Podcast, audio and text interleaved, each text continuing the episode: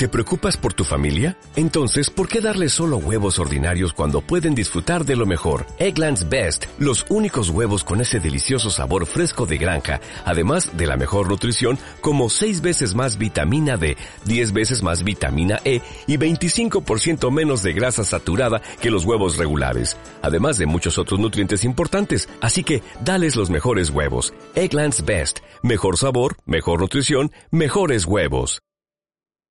Hola, soy Andrés Schmuke y esto es un Baby Daddy Podcast. Si estás escuchando es porque eh, esto te encanta y no puedes esperar a escuchar otro capítulo cada vez que aparece en Metcon Go o iTunes o Spotify. Este, hoy tuve la oportunidad de hablar con Shirley Arosemena, la pasé buenísimo, me reí un montón. Esta conversación puede hacer que eh, causal de divorcio, ya, ya sabrán por qué cuando la oigan. Este, Disfrútenla. Este episodio llegó gracias a My Gym Panamá en Plaza Belém Shops. Este, ahí está Mateo haciendo eh, ejercicios. Es un gimnasio para niños de entre 6 meses a 9 años. Se divierten, se ejercitan y duermen toda la noche. Gym Panamá, Plaza Belén Shop. Si van, eh, digan mi código, arroba un y tendrán un 30% de descuento. Baby Daddy Podcast. Eh, me pueden conseguir en eh, arroba un Daddy piso en Instagram, arroba un en Twitter, www.unbabydaddy.com, uh, uh, uh, TV en YouTube. Disfruten este episodio con Shirley Arosemena. Se habló mucho de teatro eh, porque el arte es cultura y conocimiento. Llévatelo, Raymond.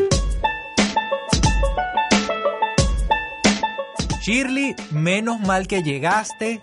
Pensé que me ibas a embarcar cuando veo todas esas capturas de pantalla, que es que hay mucho tráfico, mira, mira el tranque, hay mucho tráfico, mira la cola, hay mucho tráfico, mira eh, eh, al tiempo en el que estoy. Disculpe, fui a la peluquería, no debía haber ido a la peluquería, Dios mío, tenía que estar allá grabando el podcast antes y después ir a la peluquería. Pero bueno, lo importante es que estás aquí, bienvenida a un Baby Daddy Podcast. Muchísimas gracias Andrés por la invitación, eh, estoy muy agradecida por estar aquí, te felicito por estar en el mercado de los podcasts.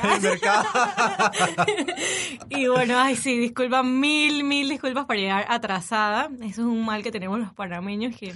Tranquila, yo sé, yo antes de, antes de venir a vivir aquí a Panamá, que buscaba información, encontré un artículo que hablaba sobre la hora panameña. Y que la hora panameña, esto sí está interesante. Y cuando lo leí me di cuenta de que, bueno, sí, yo llego a las 3. Hora panameña es cuatro, cinco, seis, pero bueno, lo importante es que se llegue con un poco de impuntualidad, pero que se llegue, no que se embarque. Embarcar es lo peor. Claro, claro, totalmente. Yo prefiero llegar tarde que no llegar y siempre avisar ante todo, ¿no? Y el tema este de, de, la impuntualidad, o sea, es tan brutal que uno tiene que decir a un evento, llégate media hora antes, poner media hora en la invitación antes, porque tú sabes que media hora más media hora, una hora, no hay tanto retraso. Pero bueno, esperemos que vaya nivelándose, ¿no? Bueno, pero a, a todos nos pasa. ¿Tú nunca te ha pasado que tú tienes una cita, por ejemplo, y te llaman y, bueno, ¿dónde estás tú? Ah, estoy a cinco minutos y ni siquiera te has bañado, no te has arreglado, es que, o estoy saliendo y apenas es que te estás levantando de la cama. ¿Nunca has hecho eso? No, te lo juro que no. No soy así, no me gusta que la gente sea así, prefiero que me hablen claro porque... Te estoy viendo con ojos aquí de incredulidad. de verdad, porque todos en algún momento de nuestra vida hemos hecho eso. No, no, no, de verdad que, que, que yo no. Realmente creo que no lo he hecho ni una sola vez. No te creo. Bueno, pero siempre hay una primera vez. Ya, te llegará. Sí. Shirley, cuéntame, tú estás metida en la onda, tú eres mamá. Sí. Tu, eh, tu mamá, tu mamá tiene tantos meses. Tu bebé tiene 20 meses. Sí. Estás un poco más eh, libre, por decirlo de alguna manera. Mi Mateo con 11 meses no me deja hacer absolutamente nada. Este, pero tú con 20 meses estás libre. Eres una mamá que trabaja. Independientemente pero trabaja y entonces no va a una reunión de trabajo, no te puedes llevar a tu bebé. Claro. Que es una, es una niña. Sí. ¿Y cómo se llama? Juliet. Juliet, qué bello nombre, Juliet. Y Juliet hizo o hace BLW. Que tú me lo recomendaste una vez. Y me dijiste, no, dale, que ellos tienen, esas encías son súper fuertes y rompen cualquier cosa. Te voy a decir que no pude seguir tu consejo porque yo soy el hombre más neurótico y paranoico que existe y mi esposa es el doble de lo que yo soy. Así que eso es pura papilla y abra la boca y deme tu cuchara y ven el avión. ¿Cómo lograste tú hacerlo, porque da temor. El BLW da temor, este, hay, hay muchos videos, eh, leímos mucho sobre el reflejo de la arcada, que es como que si el niño se fuera a, a ahogar o a vomitar, sí. pero él, él mismo tiene que resolver cómo sacarse la comida de ahí. ¿Cómo pasas tú ese umbral de, bueno, yo, te, yo voy a hacer esto y esto da temor, pero yo lo voy a superar y lo voy a lograr? Claro, te comento. Bueno, como comentaste, soy una mamá que trabajo y trabajo de más, trabajo un montón de cosas. A veces me dicen que por qué no me enfoco en una sola cosa. Realmente yo creo que yo nací multitasking porque queriendo no, termino envuelta en un montón de proyectos. Eh, lo cual es bueno, ¿no? Porque me gusta permanecer activa. Cuando yo estuve embarazada, yo dije, me voy a tomar un año sabático, no voy a hacer nada. Mentira, actué hasta que tenía tres meses de embarazo, estaba actuando una productora que llevaban obras de teatro a los colegios y en parte los trabajos también, uno de mis trabajos es tener una comunidad de mamás. Yo administro una comunidad de mamás que se llama Mamá Ina Club con una amiga que es mi socia y eso es lo que hacemos. O sea, lo que hacemos es, si nosotros necesitamos aprender de algo, porque estamos en la etapa, nosotros organizamos un taller con una persona profesional, asistimos al taller y luego aplicamos el método. Así como comentas del BLW. Yo antes de hacer BLW con mi bebé, yo fui a un taller de BLW y a un taller de primeros auxilios. Por cualquier emergencia estar preparada al Ujú. 100%. Y eso es lo que me da más confianza, ¿no? Recibir la información de un profesional. Yo soy más de, o sea, el contacto cara a cara con las personas, con los profesionales, a que buscar en internet. O sea, igual busco, igual busco un montón, pero prefiero siempre como tener el feedback de que tú le puedas responder tus dudas y la persona, preguntar tus dudas y la persona te pueda responder y todo esto. Entonces, lo que hice, lo que hice fue eso, tomar un taller de BLW y primeros auxilios y así darle. Yo también tomé un taller de primeros auxilios una vez y fue súper estresante. Todo lo que te dicen con todas las cosas que el bebé se puede hacer daño o se puede ahogar prácticamente y que te dicen mételo en una burbuja pero no lo metas en una burbuja. Y lo primero que te dicen es que en una situación eh, eh, importante de estrés tienes que mantener la calma. Claro. Pero ¿cómo vas a mantener la calma si el bebé está pasando por una situación quizás de vida o muerte? Es difícil eh, mantener la calma en una situación así. Ahora, no es lo mismo, gracias a Dios no ha pasado nada, espero que no pase, que esos conocimientos no los tengamos que usar nunca, pero no es lo mismo la teoría que la práctica. práctica. Tú fuiste a ese taller y te dijeron, No, pero ya tuve mi experiencia yo. ajá, Fui antes de ir al taller, pero tuve la experiencia que la niña se había metido como una ventosa, esas que vienen con los peluches, que se pegan en los vidrios de los carros. y wow, se metió a la boca una ventosa y ella hizo una arcada. Y yo, ¿qué tiene en la boca? No se le llegó a ir para atrás, pero yo se la saqué con el dedo en Ajá. forma de gancho. Exacto, Yo es supe eso porque había visto una infografía unos meses atrás, o sea, súper reciente, de que si tiene el bebé algo introducido en la garganta, Ajá. quitárselo en forma de gancho y no recto porque le puedes introducir el objeto y provocar una obstru- obstrucción. Entonces yo, bueno, bendito, ya me Qué pasó, susto. así que ya sé que con el, el primer auxilio, si pasa cualquier situación, yo, yo me siento confiada en reaccionar, así que intentaría reaccionar. Obviamente en primeros auxilios te dicen, llama a emergencias primero. Ajá, si sí. tú estás muy nervioso, delega a una persona eh, la, la, la situación. pero si estás sola, ¿cómo vas a Si delegar? estás sola, bueno, tú, para adelante. Yo Ajá. creo que cualquier padre tiene ese sentido de, de, o sea, ese- de guardar la salud y sobreguardar al niño. Entonces, es una reacción. Yo creo que cualquier padre mayormente puede sacar a su hijo de una situación de peligro. Así es, pues bueno, somos, somos sus Claro. primeros cuidadores y Claro. eh, ¿quién, quién mejor para cuidar a un bebé que su papá o su mamá? Pero bueno, sí son situaciones estresantes. Pero siguiendo con el BLW, ¿cómo lo implementaste? ¿Cuál fue el primer alimento que diste? Ok. ¿Y cuántos meses tenía Juliet? Nosotros comenzamos a cinco días antes que ella cumpliera seis meses. Porque también me metían mucho que seis meses tiene que, tenemos que esperar a los seis meses porque el sistema digestivo está madurado. Pues, y tenía que estar sentada, tenía que cumplir ciertos requisitos. Entonces, cinco días, ¿por qué empezamos cinco días antes? Porque estábamos almorzando mi esposo y yo y la bebé. Ya la sentábamos en la mesa del comedor para que se vaya familiarizando, se fuera familiarizando con el ambiente. Y de pronto agarra un puñado de arroz de mi, de mi plato y se lo mete a la boca. Y yo, ¡Ah! Dios mío, o sea, tú acabas de probar arroz porque no está viendo comer. Entonces ya, ya mostró un interés. El primer alimento que le di fue aguacate. ¿eh? Tenía aguacates maduros en la, en la cocina. Agarré uno, se lo partí y se lo comió, o sea, perfecto. Y ahí yo dije, wow, o sea, es verdad que ellos sí pueden manejar esas, esas cosas. Claro, el aguacate es un alimento suave.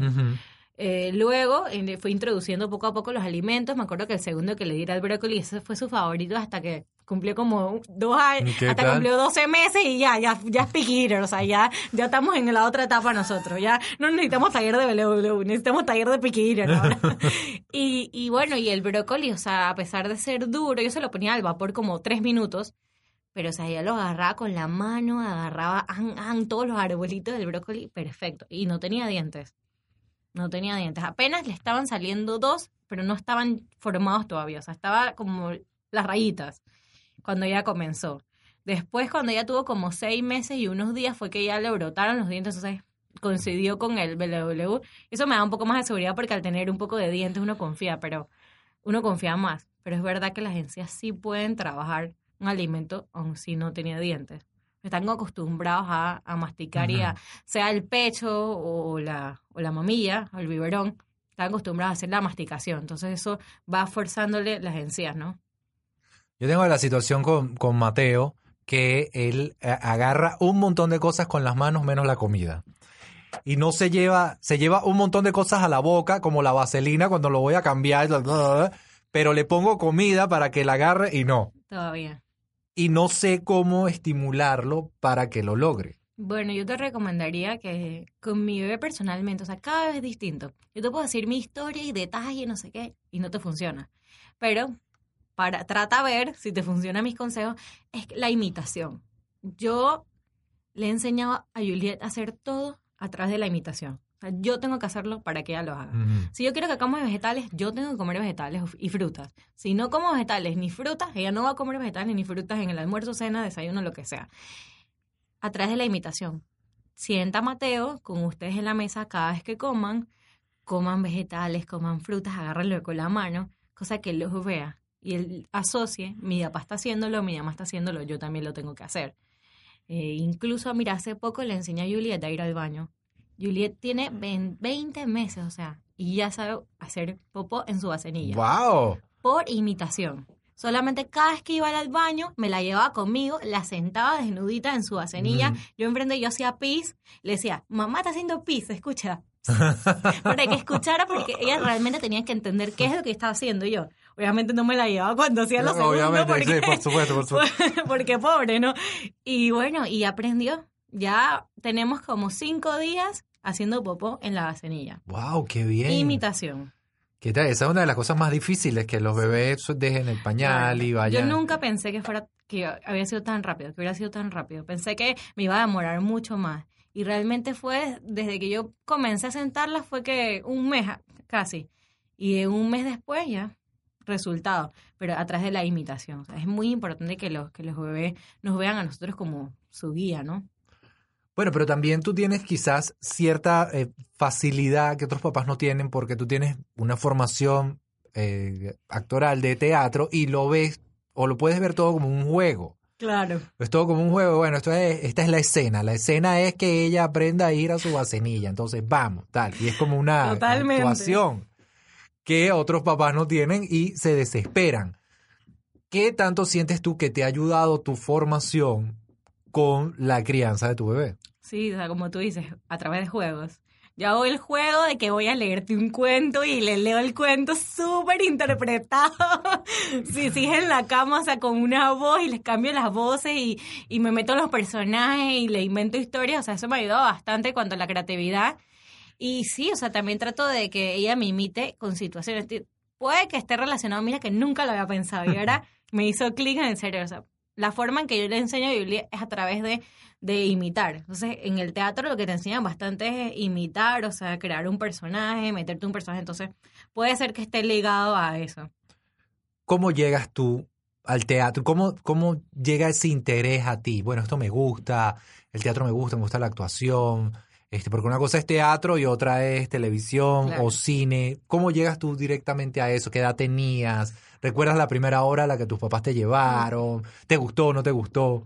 Bueno, la verdad es que mi profesora de español, yo estaba como en cuarto grado, mi profesora de español, para la Semana de la Literatura, quiso hacer una obra de teatro. Entonces, ¡pam! Ricitos de oro. La fula de la clase, Eh, chirri. ricitos. Pase ricitos de oro. Y yo estaba como en cuarto grado y me acuerdo que mi mamá me ayudaba a aprendérmelo. Eh, lo hicieron como si fuera un cuento narrado, o sea que no era, no te tenías que aprender tampoco tanto texto, porque la maestra iba risitos de oro y la niña iba, o sea, yo imitando todo lo que hacía la maestra. Esa fue la primera vez que me monté en un escenario, en una feria de la escuela. Y bueno, me acuerdo que después de ahí mi mamá estaba tan fascinada con sus risitos de oro que me dijo, ay, vamos a meterte en todas las obritas escolares llegué a hacer como unas seis, siete escolares así pequeñas. Y ahí fue como mis primeros inicios del teatro. Pero la obra que más me marcó, así que yo siento que, que fueron, fue la que me dio ganas como de hacer una carrera en el teatro, fue esta de John Travolta, Grease, el musical. A mí me tocó ser la, ay, no, no me acuerdo ni el nombre de ella, la la que le tiraba a los perros y que hay otra vuelta, ¿no? Eh, la que era Olivia, Olivia Newton-John. Ah, Olivia, exacto, la que era Olivia. ¿Cómo que se llama ella? Sandy, Sandy, Sandy. Ah, Sandy. Entonces me tocó Sandy y de hecho, o sea, yo siempre he sido gordita. Entonces era gordita, pero tenía que ser toda pícara y estaba vestida con leather, entonces con todo con cuero.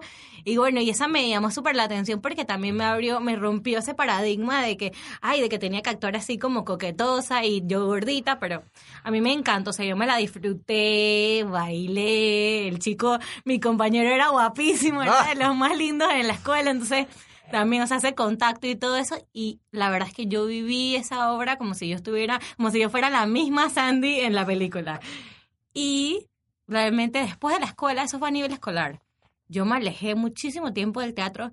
¿Por qué si era algo que te gustaba tanto? No sé por qué, porque mis padres no me metieron. Y como era adolescente, o, o sea, Tenías otros intereses. tenía otros intereses. O si realmente, si mi, yo creo que si mi mamá me hubiera dicho que quieres que te meta un curso de actuación, yo le hubiera dicho que sí.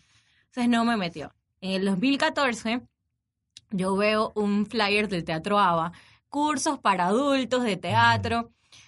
Yo dije, bueno, a mí siempre me ha gustado, voy a darle. Y desde el 2014 no he parado.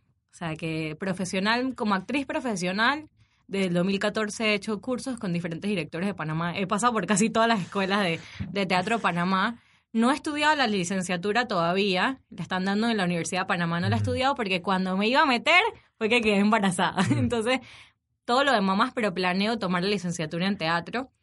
Eh, ahorita mismo estoy cursando un diplomado en gestión cultural, o sea que estoy muy, muy alineada a lo que es la Muy metida en arte, ese mundo. En ese mundo, sí.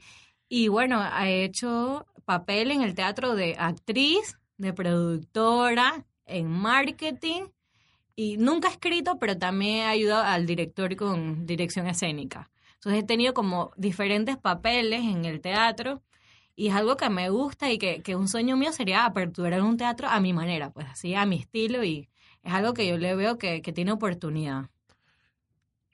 De estos varios, eh, a ver, estas varias personalidades que has tenido en el teatro, que has sido actriz, productora, has estado en la parte de marketing, dirección artística, no te has sentado a escribir, pero posiblemente lo hagas. ¿Qué te parece que es lo más difícil Ay. de estos roles? Lo más difícil es dirección. Lo más difícil es dirigir a una persona. Para ¿Por qué? Porque los actores no hacen caso. Mm, Ay, sí.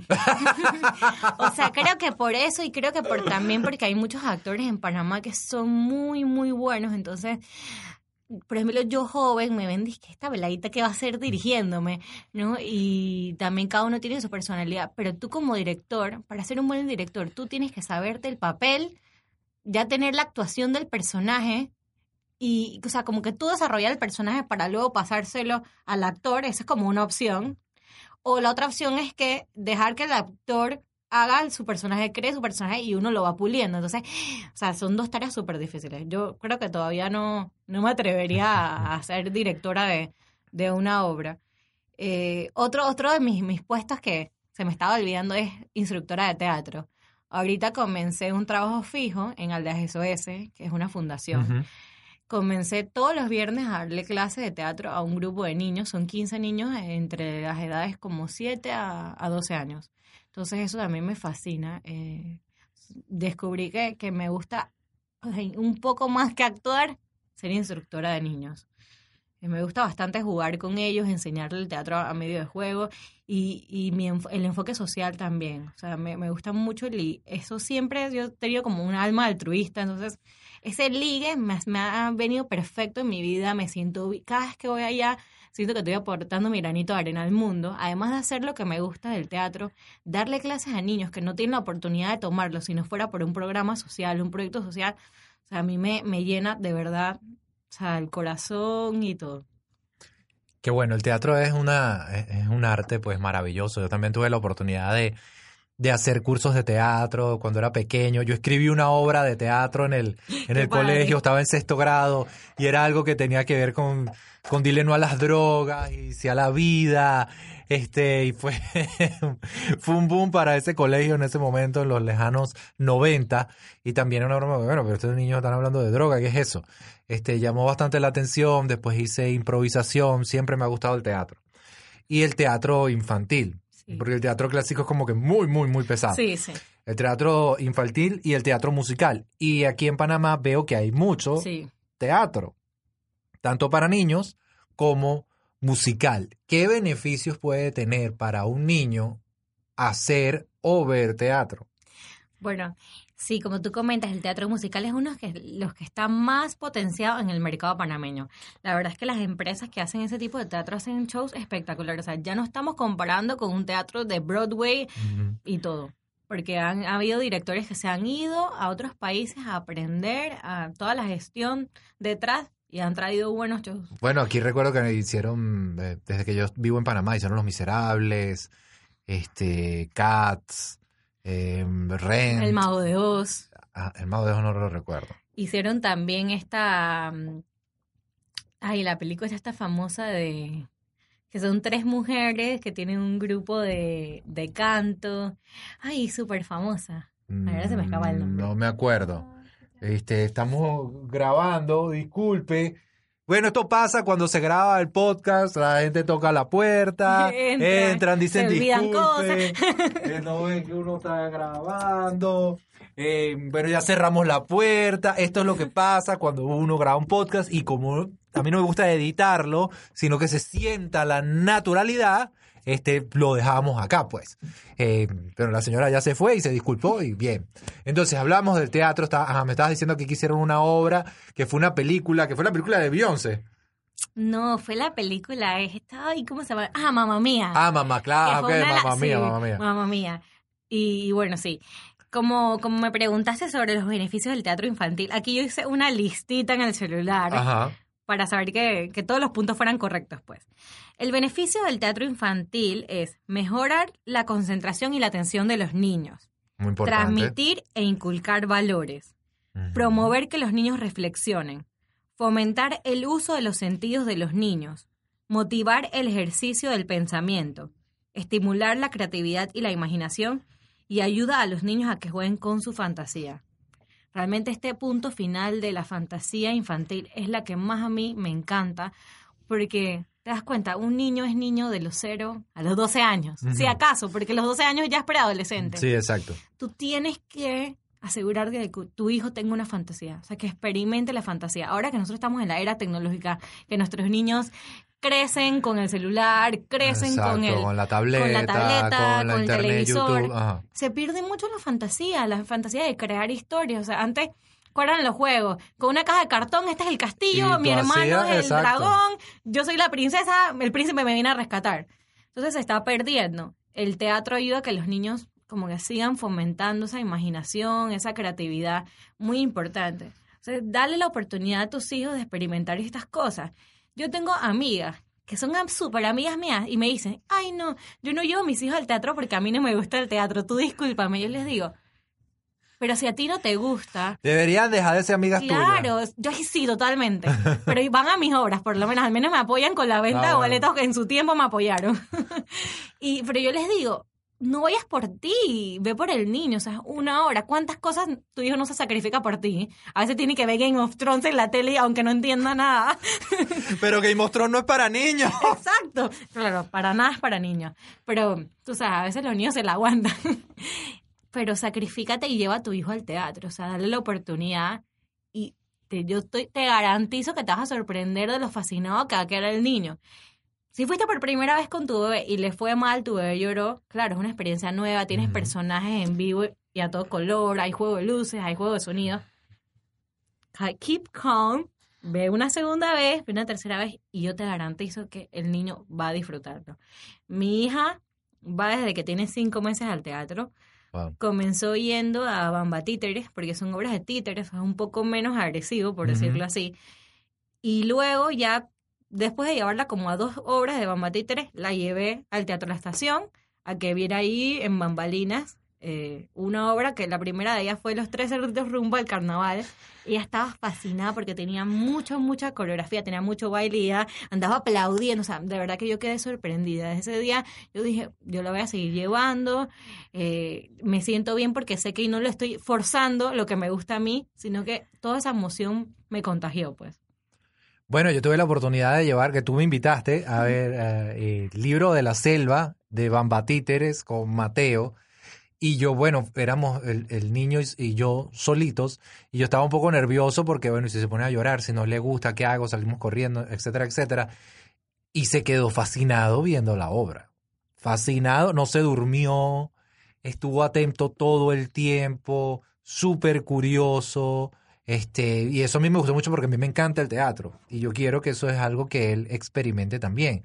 Entonces creo también que mientras más jóvenes se llevan, Claro. más se van acostumbrando. Sí, totalmente. Y, y bueno, el teatro es fantástico porque también te, te incentiva la cultura, o sea, ese sentido de, de aprender más de la parte artística, de ver cómo son, la mayoría son jóvenes eh, actores, eh, de los que están detrás de los títeres, entonces te das cuenta que hay otras formas de hacer dinero, otras formas y apoyando al arte. El arte es muy bueno, o sea, es muy bueno inculcarle arte a nuestros hijos porque eso es la humanidad. O sea, tú necesitas tener influencia en el arte para tener tu humanidad.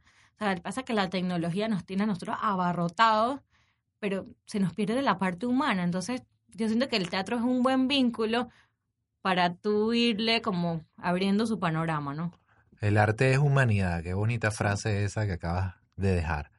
Este, ahora, eh, para nadie es un secreto que Panamá económicamente está como que bastante deprimido y aquí hay muchos teatros y muchas opciones, pero quizás no haya el público suficiente para llenar todas esas opciones.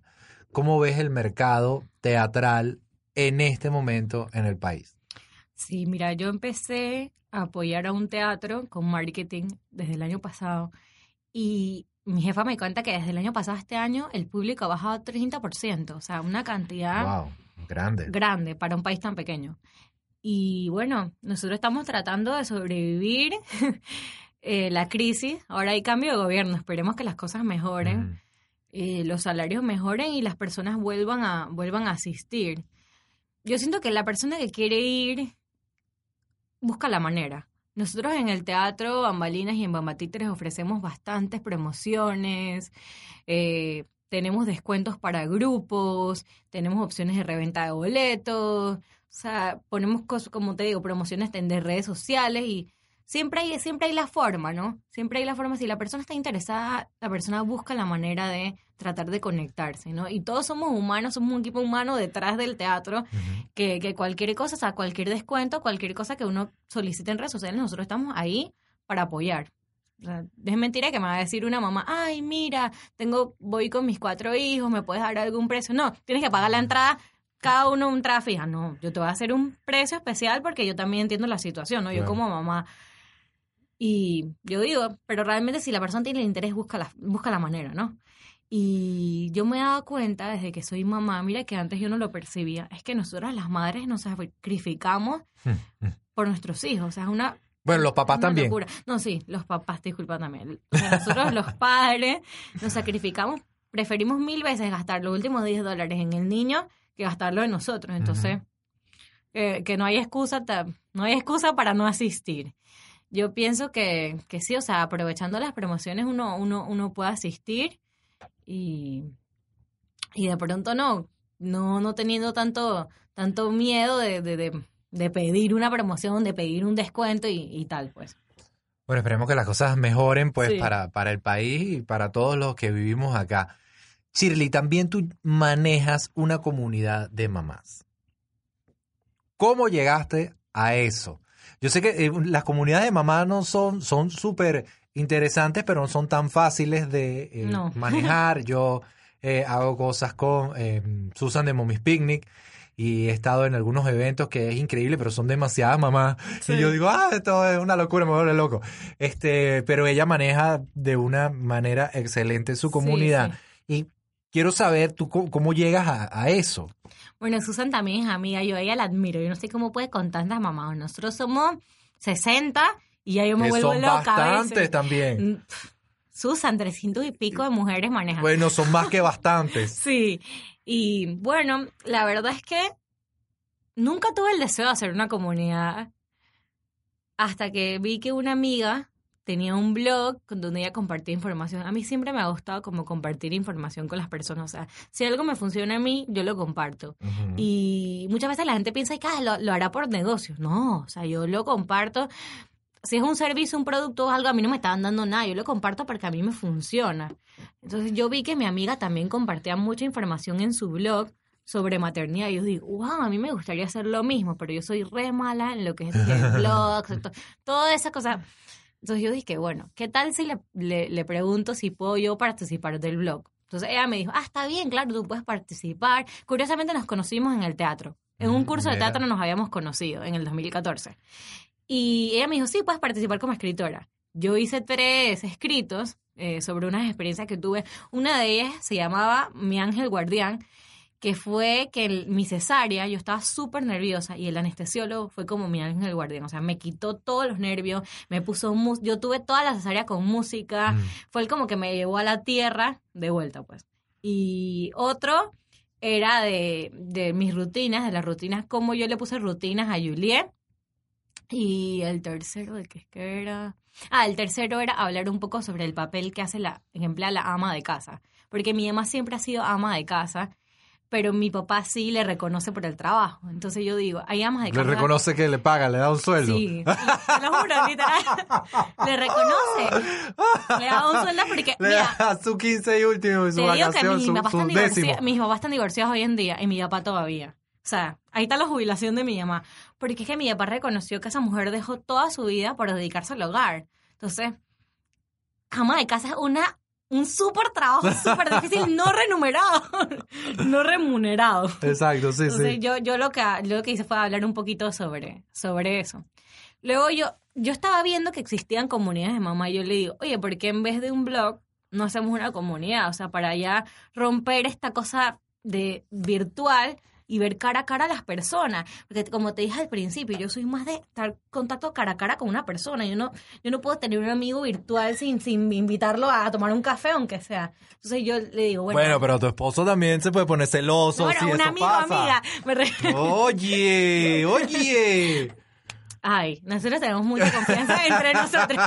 Porque ambos trabajamos es conectando personas en cosas. Entonces, tenemos muchísimas amistades, muchísimas personas que conocemos diario. Si hubiera ese tipo de celos tan grandes, fuera muy, muy difícil. Claro. Y yo como actriz, o sea, yo me fui, de- me he ido de gira al interior, a cuatro días con actores hombres, entonces, por eso suerte que tenemos con confianza. Ya tenemos cinco años, próximo dos de casados, así que Mm, Felicitaciones, ya hay felicitaciones. una, una relación estable. Todo en broma, esposo de Chile. Sí, todo en broma. Ella se podía tomar un café con su amigo virtual, chévere. Chévere. Tú también con tu amiga virtual puedes irte No. a tomarte tu cafecito. Ah, a ver, entonces, la ley del embudo, los anchos para ti y los angotos para el man, no puede ser. Es que las mujeres son más inteligentes que los hombres. ¿Qué tiene Si una ¿qué estás diciendo? Yo- ¿Qué estás Las insinuando? mujeres son más inteligentes que los hombres, porque si un hombre invita a alguien a, a tomar un café, no necesariamente tiene plan, tiene un plan en su cabeza maligno. Pero sin embargo, una mujer invita a un hombre a tomarse un café, ya la mujer tiene un plan estructurado. O sea, si no es algo de negocio, realmente la mujer ya viene con un plan detrás. A mí no me van a engañar. Qué fuerte ese. Estás aquí dando conocimiento, ese oro en polvo. Sí, totalmente. Pero entonces le dije a mi amiga, vamos a hacer una comunidad, vamos a probar. Hicimos un primer evento, fueron cinco mamás solamente. Bueno, pero por lo menos. Sí, a un parque, hicimos un picnic y de ahí seguimos haciendo eventos.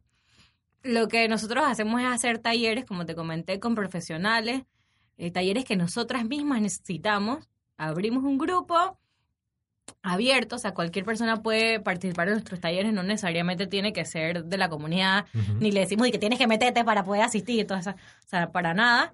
Y lo que hacemos es tratar de, o sea, de conectar a los profesionales con las mamás que tengan las necesidades. Hemos hecho de, como comentaste, de BLW, hemos hecho de nutrición para niños, vamos a hacer uno próximo de Pick Eaters, hicimos de primeros auxilios, eh, hemos hecho de estimulación. Entonces, más o menos está cuando nosotros tenemos una necesidad de, ah, bueno, vamos a abrir un taller de eso, nosotros aprovechamos el conocimiento y nuestras mamás también. Ay, mira, hablando del rey de Roma. Ajá, está llamando. Mira, voy a salir con una amiga virtual a tomarme un café. Lo invocamos. ¿Qué es Picky Eaters? picky eaters es la etapa de los niños que no aceptan la comida. O sea, la etapa que, que ay, le pones el vegetal, no quiero vegetal. Le pones la papa frita, no quiero la papa frita. Le pones el no quiero la papa frita, no puede ser. Hasta las papas fritas. Mi niña a veces me rechaza todo. Luego, la otra vez tuve que darle cinco opciones diferentes de cena porque no comía nada. Y eran las ocho y media de la noche. Yo estaba ya paniqueado. Bueno, yo le doy todavía pecho a, a Julieta, entonces yo digo, bueno, por lo menos tiene el pecho, pero al final se comió un mac and cheese con todo el dolor de mi alma, porque a mí me gusta darle comida healthy. Claro. con el dolor de mi alma, pero preferí que comiera eso. Y media hora después se durmió, o sea que en verdad sí tenía hambre. Yo creo que no, no se dormía porque tenía hambre. Le puse yogur, le puse arroz con poroto y pollo, que esa era la cena original, yogur, puré de papa, queso. Se comió mac and cheese. Entonces, la piquira es esa etapa difícil de cómo tú juegas con los alimentos para hacerlos más atractivos para los bebés. Entonces hay estas super mamás que tienen cuentas espectaculares de recetas. Nosotros vamos a hacer el taller con The Mom Experience. Paula. Paula, o sea, Paula te monta unas recetas que le está dando al bebé camote, frijoles, zanahoria, como si fueran forma de nuggets. Y el bebé ham pensando que es un nugget. Entonces, como que meterle la comida. yo a veces veo eso y me impresiona. También estuvo acá en el podcast eh, Mariani, Loncherita Bainani, este, y tienen unas recetas espectaculares y hacen una comida tan bella. Y yo digo, ¿de dónde sacan el tiempo? para hacer esto, yo que a veces no tengo tiempo ni de cepillarme los dientes y mi pobre esposa tampoco, ¿Cómo sacan el tiempo para hacer una lonchera tan maravillosa? Ay, yo no sé. Yo no sé, yo todavía trato. Yo lo que hago es que seguir sus consejos de casi todas ponen puedes hacer cosas, meterlas, congelarlas, tenerlas en el freezer y después calentarlas en el horno. Entonces yo lo que hago es que el fin de semana hago que si las arepitas de colores, que si los pancakes, las bolitas, entonces las tengo en el congelador y las cuando Julia se despierta antes de ir a la escuela, las meto en el horno y se las empaco. O sea, eso me ha funcionado un poco más por lo que hablas del tiempo, ¿no? Un meal prep para Juliet. Claro, sí, es que el tiempo es, el tiempo cuando uno es papá, uno se queda sin tiempo. Vamos a darle una foto aquí. Al esposo. Al esposo, que es, mira, mi amigo virtual. hay, una, hay una separación ahí importante, así que no te pongas celoso. Este, sí, el tiempo cuando uno es papá o es mamá es una cosa que eh, no abunda en lo absoluto y más bien uno necesita tiempo para hacer cosas. Yo siempre digo a mi esposa, bueno, el tiempo que nosotros tenemos para hacer las cosas es la madrugada cuando el niño está durmiendo. Mentira, nos quedamos dormidos.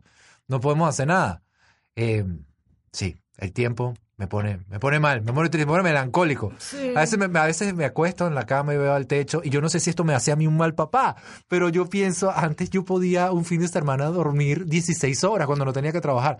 16 horas y podía poner aire acondicionado en 19 temperatura y arroparme así frío y estar viendo Netflix. Y ahora no. Párate, cocina, juega, cambia, Mateo atiende, lo que me hace sumamente feliz y también me cansa horriblemente, porque él es una pila que nunca se descarga. Mi amiga de la comunidad siempre me dice, tienes que hacer lapsos de tiempo, tienes que, no me acuerdo cómo se llama ahorita, creo que batching, batching es la técnica, me parece que se llama así, de que tú estableces, bueno, de diez y media a 10 y 45 voy a hacer esto, de no sé qué, no sé qué. Si tienes que trabajar y 45 minutos, pones el cronómetro y de verdad no te va a parar la silla hasta que pasen esos 45 minutos. O sea, eso es una técnica que funciona, hay que, y poco a poco... Pero eso le funcionará a Maricondo. Yo sé que la rutina te ayuda, o sea, que si lo haces, lo haces, lo haces, ya tú mismo vas a saber, o sea, enfocarte cuando tú tienes que trabajar, ya estás acostumbrado de poner, tú mismo vas a trabajar los 45 minutos por, por, por rutina, ¿no? Yo lo he intentado realmente cuando me siento que estoy muy, muy atareada de cosas. Yo digo, bueno, voy a salir de casa un momento, 20 minutos para mandarle, por ejemplo, los paquetes del teatro a todos los clientes, todos los clientes mando, mando, mando, mando, ya me desocupé. Tarea terminada. O sea, ya no tengo que estar, que no, que envío uno, que envío dos, que envío tres. O sea, como hacer las cosas agrupadas. Me ha funcionado, me ha funcionado. Mira, voy a ver si puedo aplicar eso en algún momento Del de- día. del día de mi vida. Claro. Shirley, tu niña se acerca a Los Terribles 2. Tun, tun, tun, tun, tun, tun, tun. Yo he escuchado historias Ay, de Los Terribles 2. He visto Los Terribles 2 en acción y me aterra muchísimo. ¿Cómo te preparas tú para eso? Está- Estás a cuatro meses de ese hito. Mira que la verdad es que yo no me baso por lo que dicen las personas. Es que si uno escucha tantas, todo lo que dicen malo de la maternidad y todo, o sea, uno no viviría. Ujú. Dice que no, que la lactancia, que dar lactancia duele, que no sé qué, que eso no es una experiencia buena. Después, después, después, no, no puede tomar porque eso es pura agua. Puta. Si me hubiera guiado por eso, nunca le hubiera dado pecho a Julia. Y Claro. mira que todavía nosotros estamos y eso es un logro grande, ¿no? Simplemente yo pienso, bueno, vamos a vivir la experiencia y contacta a un profesional si necesitas ayuda. Nada como contactar a alguien que estudió sobre eso. O sea, hay psicopedagogos, Ajá. hay estimuladores tempranos, hay psiquiatras, hay muchas personas disponibles para que tú les hagas consultas. O sea, y hay muchas personas que tú les puedes hacer consultas totalmente gratis por Instagram, porque las personas también tienen ese sentido de humanidad de compartir información. Si llego a tener algún problema con los terribles dos, yo voy a estar llamando, escribiendo por Instagram, o sea, pero tomándolo suave. Yo creo que son etapas y todas las etapas pasan. El papá es el que le tiene que transmitir, el papá, la mamá es la que te tiene que transmitir la calma al bebé. O sea, si tú estás, si está una pataleta y tú te pones histérico, oh, señor, nunca va a salir de pataleta. Yo lo que hago con Julie es, por ejemplo, ya empezó a hacer pataletas. Lo que hago con Julie es que si le hacen la casa, la saco de la casa, la cargo un momento, la llevo al aire libre. Me da cuenta que sacarla del sitio donde hace la pataleta es fantástico. O sea, la saco y como que se sale la pataleta automáticamente. Eh, y, y intentar, ¿no? A veces la he distraído, dije, con una comidita, con un snack, cosas así. Entonces, tú, ver qué te funciona. O sea, como te digo, cada bebé es distinto y a ti te va a funcionar algo que a mí no me funciona probablemente, o probablemente te funcione lo mismo. Entonces, tratar como que de descubrir qué es lo que necesita tu bebé y qué le funciona a tu bebé y, sobre todo, estar relajado. O sea, yo soy una persona que las emociones, soy muy volátil con las emociones. Es una discusión, me meto a discutir, que nadie me para, pero la maternidad me ha enseñado a como que take a breath, relájate, haz las cosas así porque si no fuera todo un caos. Cuando la niña, cuando Julieta hace pataletas, ¿qué tipo de pataletas hace? ¿Por qué hace las pataletas? Mm, porque no quiere comer o porque tiene hambre. Porque tiene hambre, pero no quiere comer. Sí, porque no quiere comer, pero tiene hambre, no quiere la comida. O habrá hecho pataletas cuando no le presta atención. Creo que esa es la que más hace. Cuando vamos a poner que alguien va a la casa, una visita, y estamos conversando, conversando, y te pone, ma, ma, ma, mamá, mamá, y las alarmas, alarmas, alarmas. Yo, uy, espérate, Julie, espérate. Y se ha puesto en pataletas así y me ha servido, espérate, chica, vamos a reunirnos en el parque y así la niña juega. Ujú. Entonces he hecho eso. Ser independiente te da esas ventajas, ¿no? Que puedes trasladar tu oficina, Claro. tu conocimiento a otros lados. Entonces lo que he hecho es que si tengo una reunión y tengo que, me toca estar con Juliet, hago un, por ejemplo, un restaurante que tenga juegos. Hace poco me reuní con mi amiga en. Ujú. Sandboards tiene unos juegos en la, la parte del restaurante. Entonces nosotros nos estábamos riendo y los niños estaban jugando solos con un globo. Entonces es perfecto. Entonces trato como que de buscar la alternativa. Y a mí me ha funcionado mucho, mucho, como te dije, eso, sacarla del lugar de la pataleta. Sacarla y se, se le va. El papá de Juliet, ¿qué tal se porta como papá? Bueno, ¡Ay! los hombres, ¡Dios mío! a veces los hombres no son tan mío. dedicados. Dedicados, yo, yo siento que a veces es porque él no sabe qué hacer con ella. O sea, no sé si falta de imaginación, él no, él no es creativo como yo. Ay, no, no, no, ya, ya, echa para atrás, echa para Ay, espero que este pobre hombre no escuche esto nunca. Ajá. Pero él es buen padre. Él es buen padre porque, por ejemplo, con la, cuando fuimos a averiguar sobre la escuelita que íbamos a meter a Juliet, le hizo miles de preguntas. O sea, cuando es dejar a Juliet con alguien más que no sea yo, Mm. o sea, las nanas le ha hecho miles de preguntas, le ha hecho lavado del cerebro, de que esta es un angelito, tienes que cuidarla porque Dios te está viendo, o sea, tipo así. Sí, sí, sí. Y en las escuelas hay cámaras, no hay cámaras, cómo se cierra la puerta, cómo se abre la puerta. Incluso a mí me encantaba una escuelita, pero no la metimos porque no había nada de seguridad. Y, y principalmente fue el papá que me dijo, oye, abre los ojos. Exacto, lo- aquí lo- no. Es nuestro tesoro y, y aquí no. Y por eso digo que es un súper buen papá porque es muy dedicado y si le importa mucho la seguridad de la niña, eso significa que, o sea, que a la niña le importa mucho.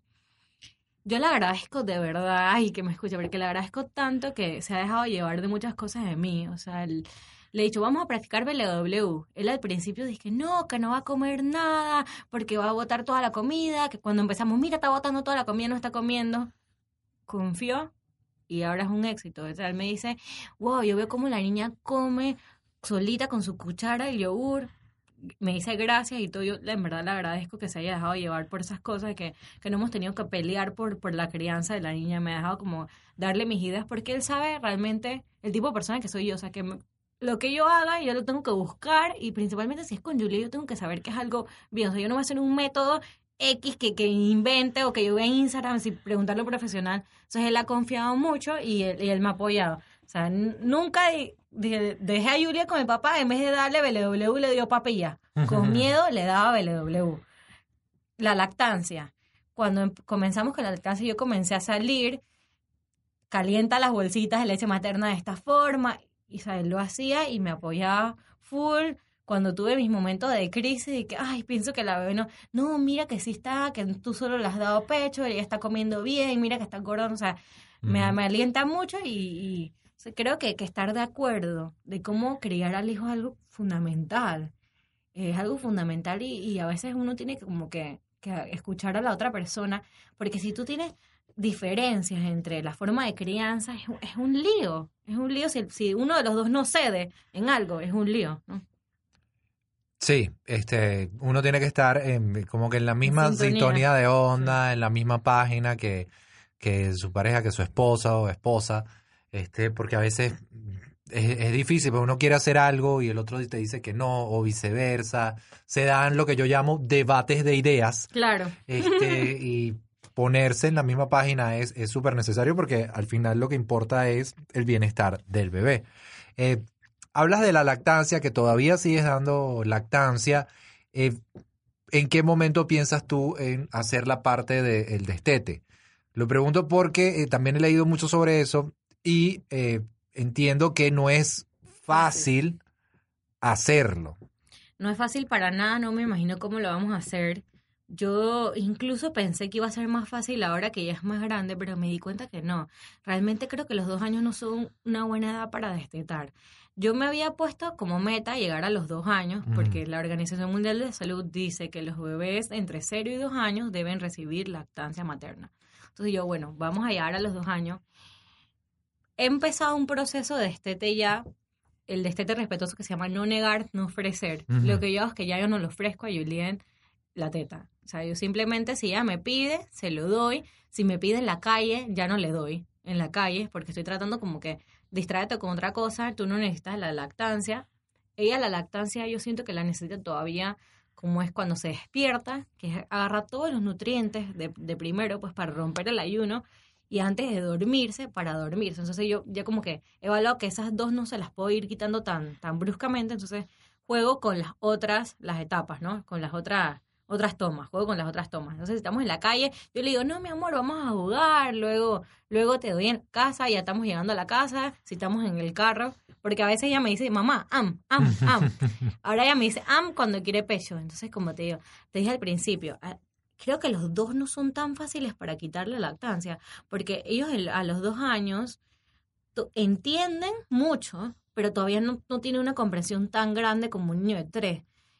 Y antes de los dos años, los niños como no entienden tanto, creo que, que no les, o sea, no fuera un golpe tan fuerte. Mira que casualmente hace poco leí de, de Pawachi, de Paola Elisa, me encanta esa mamá bloguera, eso de que ella estaba hablando de que a los dos años es algo difícil quitar y que ella piensa quitárselo a su hijo nuevo que tiene a los tres. Entonces yo estoy como un poco preocupada con ese tema de que ella me está demandando la lactancia cuando antes no lo hacía, ya me lo está pidiendo. Ella nunca me había pedido, ella no es de, de jalarme la camisa ni nada, ella simplemente se me acercaba, pe- pegaba su carita en el pecho, pero ahora ella me lo pide así, am, am, am, mamá, am, mamá, am. Entonces como me está dando un poco de, de susto este tema, pero igual como te comenté, ya estamos en un proceso de, de no ofrecer, no negar y vamos a ver. Yo quisiera dejarle de dar a los dos años porque sí es un, es un trabajo tedioso todavía.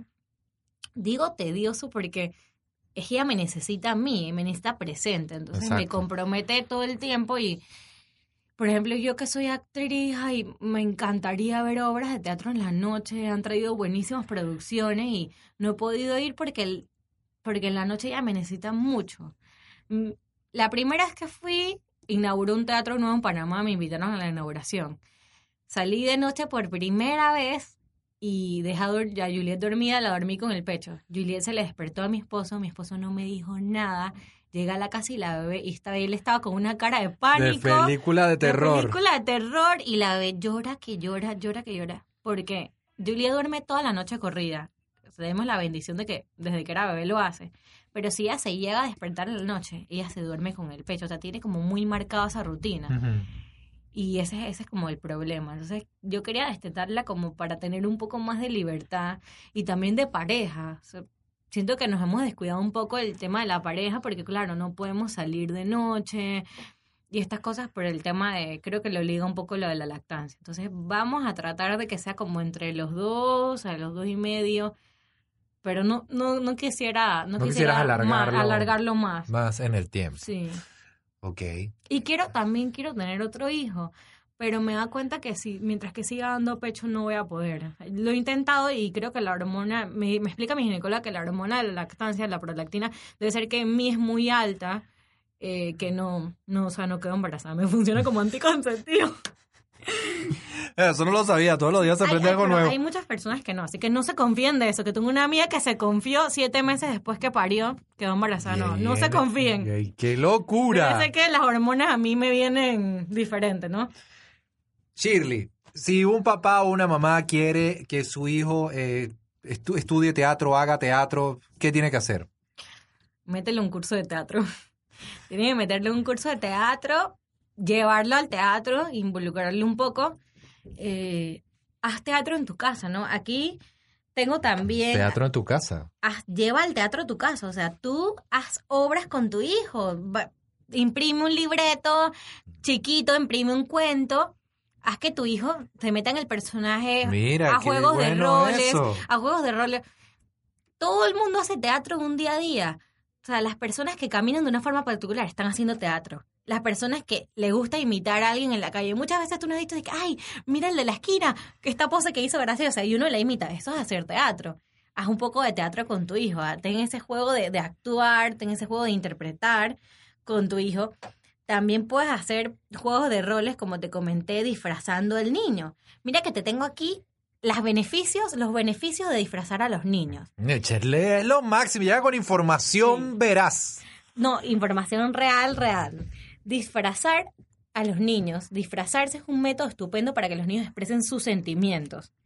Potencia la imaginación, fomenta la creatividad, le aumenta la autoestima y estimula el desarrollo del lenguaje.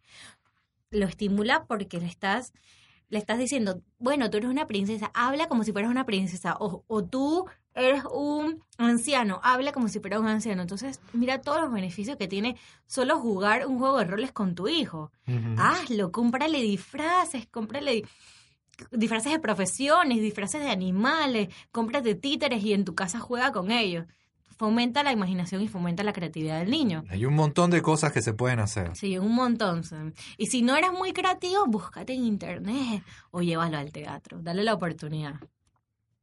Excelente, Shirley. De verdad que me ha encantado este episodio de este podcast. He, he aprendido muchas cosas. Cómo tú tienes una relación maravillosa con tu esposo, de que tú puedes salir con tu amigo virtual y él puede salir con su amigo virtual. Este, cómo. eh, Me va a eh, matar. Me va a matar ahora sí. cómo eh, eh, Juliet los pasos que ha venido dando con el BLW, cómo tratas las pataletas, eh, lo del destete, cómo te metiste en el teatro y cómo eso te llena el alma. Estoy, estoy muy contento de que hayas podido llegar, que el tranque te haya dejado llegar a grabar este, este episodio de Un Baby Daddy Podcast. La gente, ¿dónde te puede conseguir para buscar más información sobre, sobre teatro, sobre eh, lo que tú produces, sobre tu comunidad de mamás? Sí, mira, me pueden buscar en mi red personal, arroba sarosemena. Me pueden buscar en la comunidad de mamás como arroba mamá gallina club. Y pueden seguir las redes sociales del teatro, arroba bambatíteres y arroba bambalinas pty. Puro teatro del infantil del bueno. Sí, de- Yo lo recomiendo porque fui y me encantó. qué bueno, te, te invitamos cuando quieras. Ay, gracias, Están las bella. puertas abiertas para un baby daddy. Qué bello. así que vayan en familia a disfrutar. En familia es la mejor manera de disfrutar. Shirley, muchas gracias por venir, por estar acá. Yo soy Andrés Schmuke, esto es un Baby Daddy Podcast. Nos despedimos, nos escuchamos cuando nos volvamos a escuchar. Disfruten a sus bebitos. Bye.